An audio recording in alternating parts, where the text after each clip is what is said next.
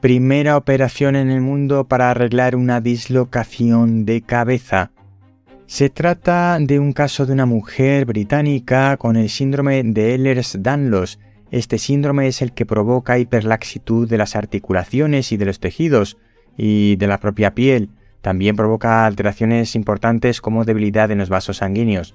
Hemos podido ver a personas con esta patología en algunos circos o en algunos tipos de shows que lo aprovechan para demostrar una hiperlaxitud de sus articulaciones.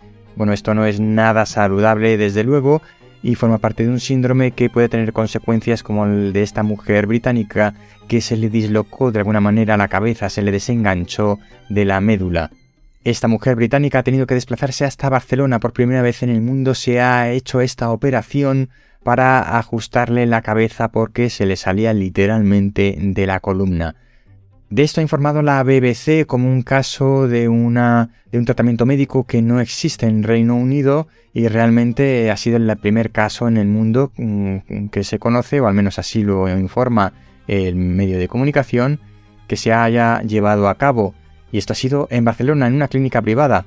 Independientemente de que haya sido un hospital privado o público, la verdad es que deberíamos hacer un poquito más de propaganda de este tipo de hitos médicos y científicos tan importantes y que tanto eh, señalan a nuestro país en el mapa.